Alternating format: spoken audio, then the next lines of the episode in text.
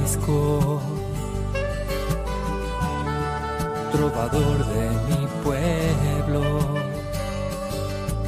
hoy perseguido por servir al Señor. Comienza Francisco y Clara, Camino de Misericordia, un programa dirigido por Fray Juan José Rodríguez. a la dama para poder estar más cerca de Dios. Yo, Clara, Un saludo de paz y bien, hermanos.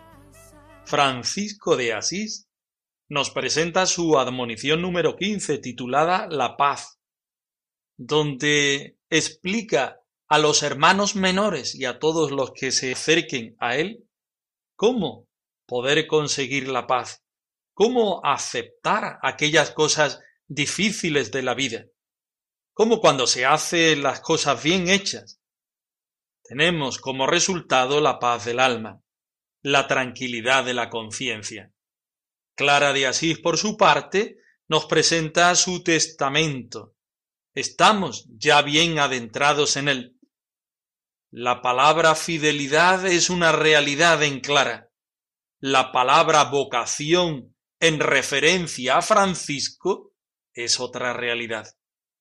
Escuchemos la palabra del Señor, que sea ella quien nos ponga en la ruta imprescindible y necesaria para ser verdaderos cristianos, verdaderos hermanos menores.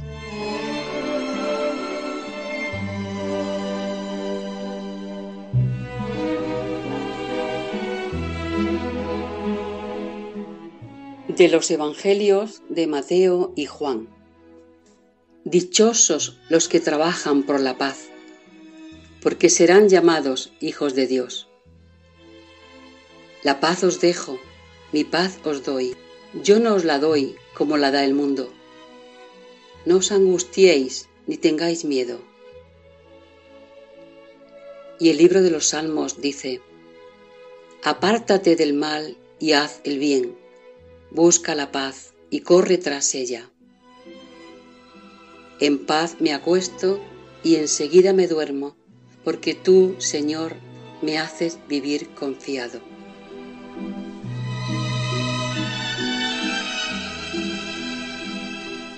Nos acercamos en esta ocasión a la admonición número 15 titulada La paz.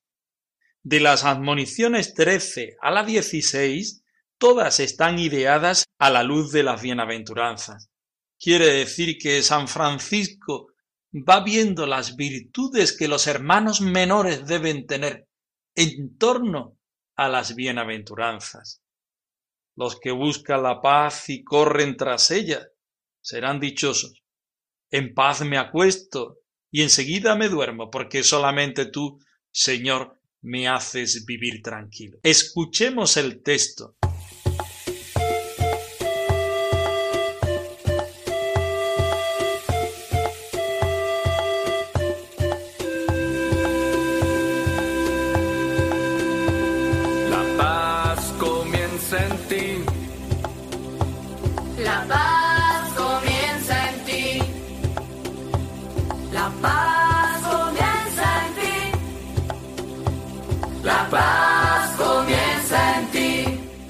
Bienaventurados los pacíficos, porque serán llamados hijos de Dios. Son verdaderamente pacíficos aquellos que, con todo lo que padecen en este siglo, por el amor de nuestro Señor Jesucristo, conservan la paz en el alma y en el cuerpo. Detrás de la violencia,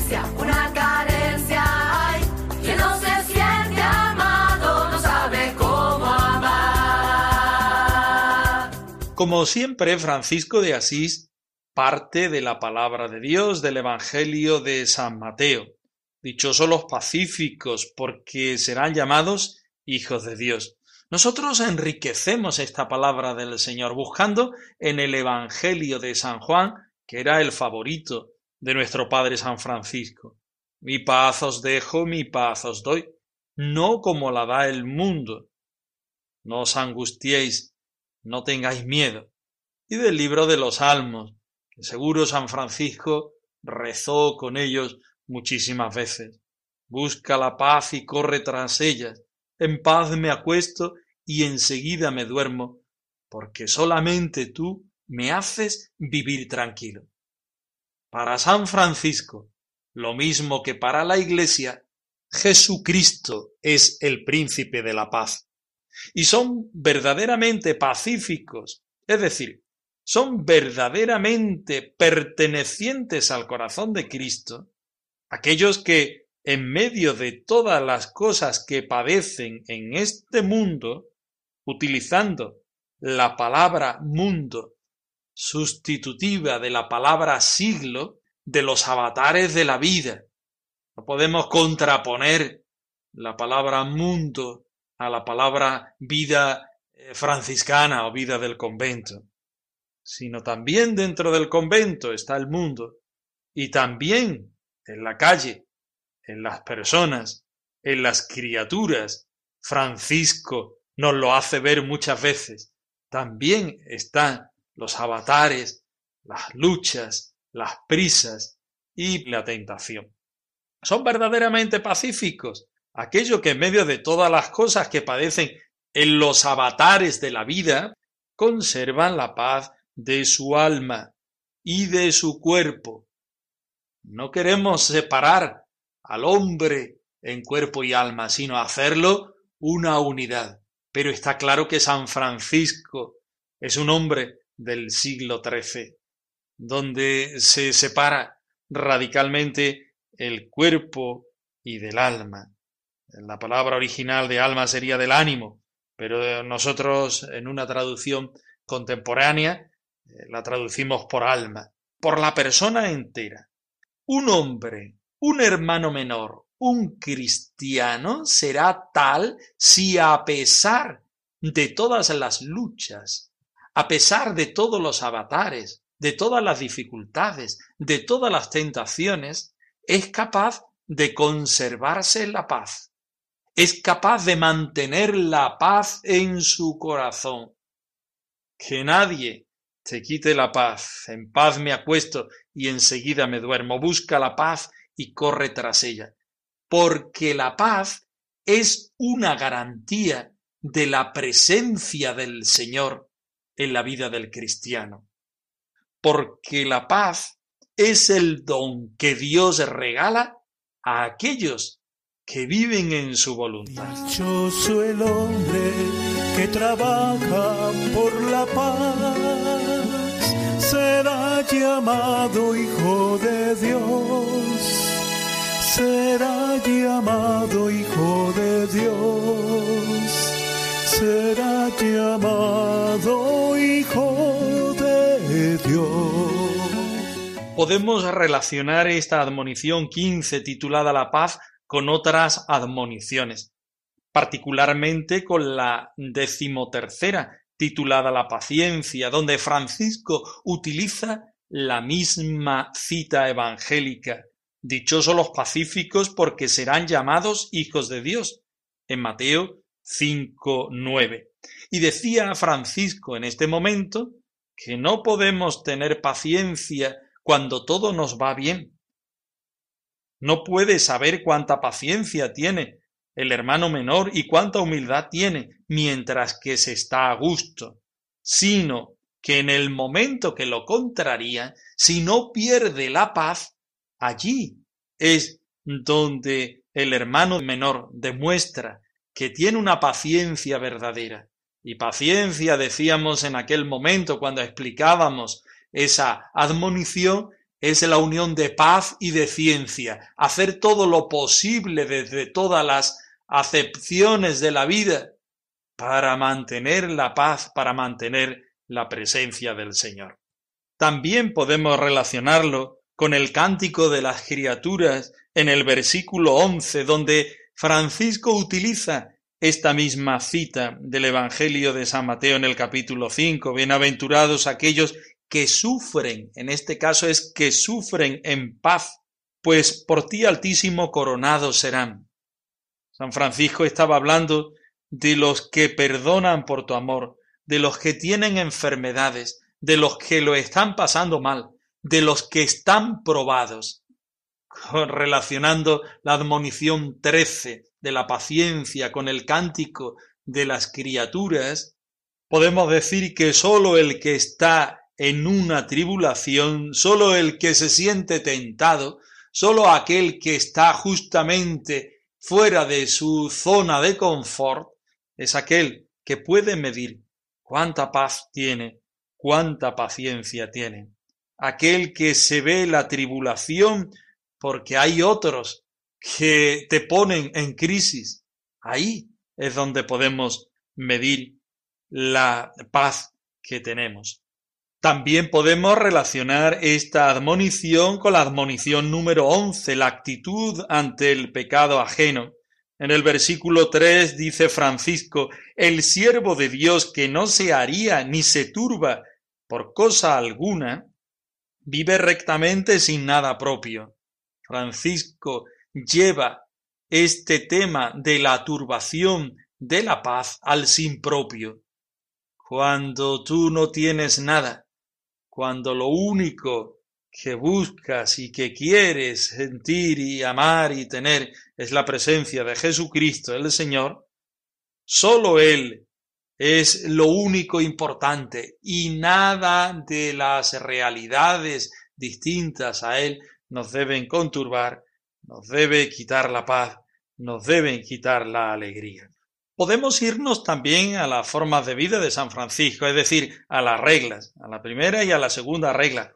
En la primera regla, en el capítulo 16, titulado Los que van entre sarracenos, hoy podríamos decir los que van al mundo árabe, a partir del versículo 15, dice Francisco, Dichosos vosotros cuando os odien y os maldigan, y os persigan, y os excluyan, y os injurien, y rechacen vuestro nombre como maldito, y cuando digan contra vosotros toda clase de calumnias por mi causa. Esta frase no es de San Francisco, es del Evangelio de Mateo 5.11, justamente el versículo posterior al que estábamos trabajando, que habían sido el versículo 9 y 10. También está la cita paralela en Lucas 6.22. San Francisco dice, alegraos en aquel día y saltad de gozo, porque es grande vuestra recompensa en el cielo.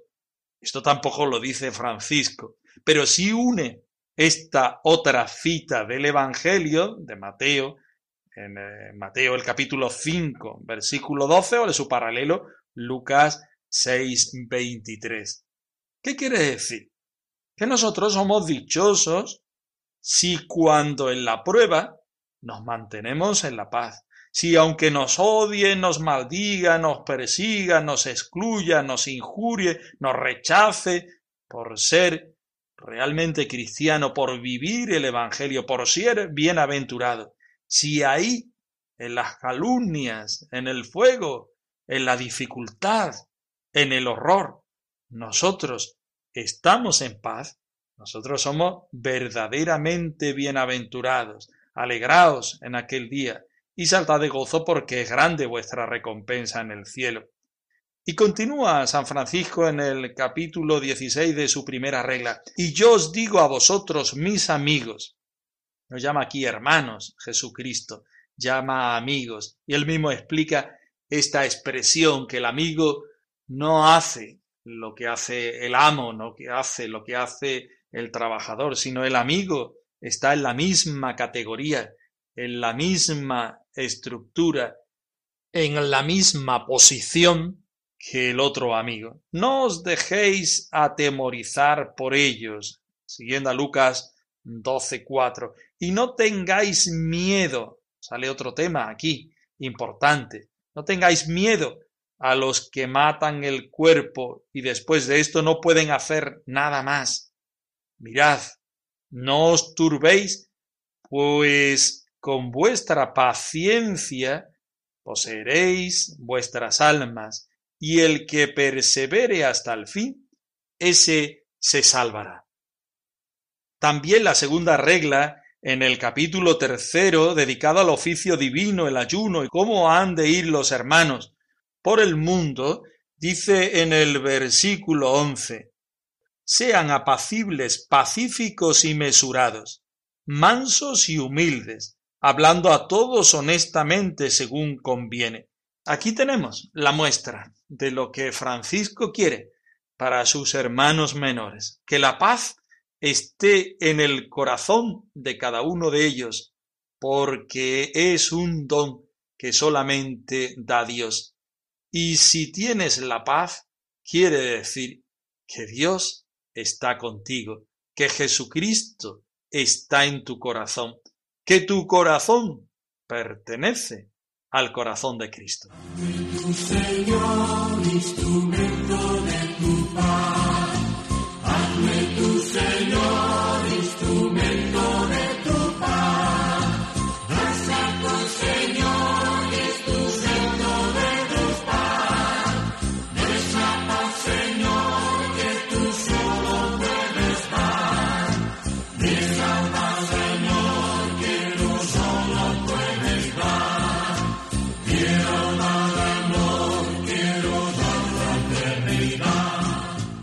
Nos vamos a continuación al testamento de Santa Clara, del versículo 6 al 14, donde Clara reconoce con fidelidad la vocación recibida del Señor y la pone en relación a la vocación de Francisco.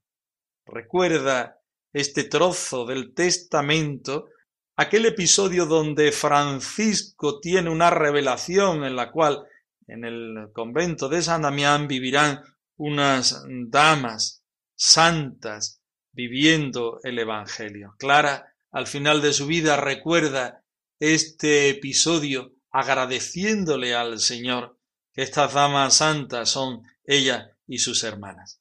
Escuchemos el texto. Yo quiero fiel,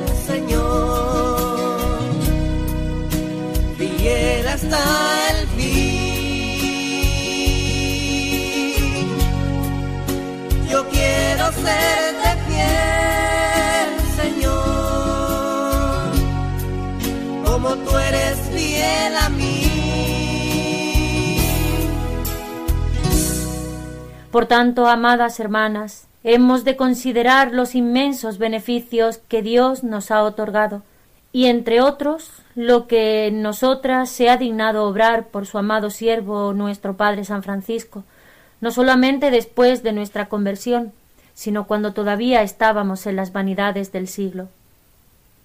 Pues el mismo santo, cuando aún no tenía hermanos ni compañeros, casi enseguida después de su conversión, mientras edificaba la iglesia de San Damián, en donde, visitado totalmente por la divina consolación, sintió el impulso de abandonar por completo el siglo, profetizó de nosotras en un transporte de alegría e ilustrado por el Espíritu Santo lo que más adelante el Señor realizó. En efecto, subido entonces sobre el muro de la mencionada iglesia, gritaba en lengua francesa a ciertos pobres que vivían allí cerca Venid, ayudadme en las obras del monasterio de San Damián porque llegará un día en que habrá en él unas damas cuya santa vida difundirá su fama y dará gloria a nuestro Padre Celestial en toda su santa iglesia.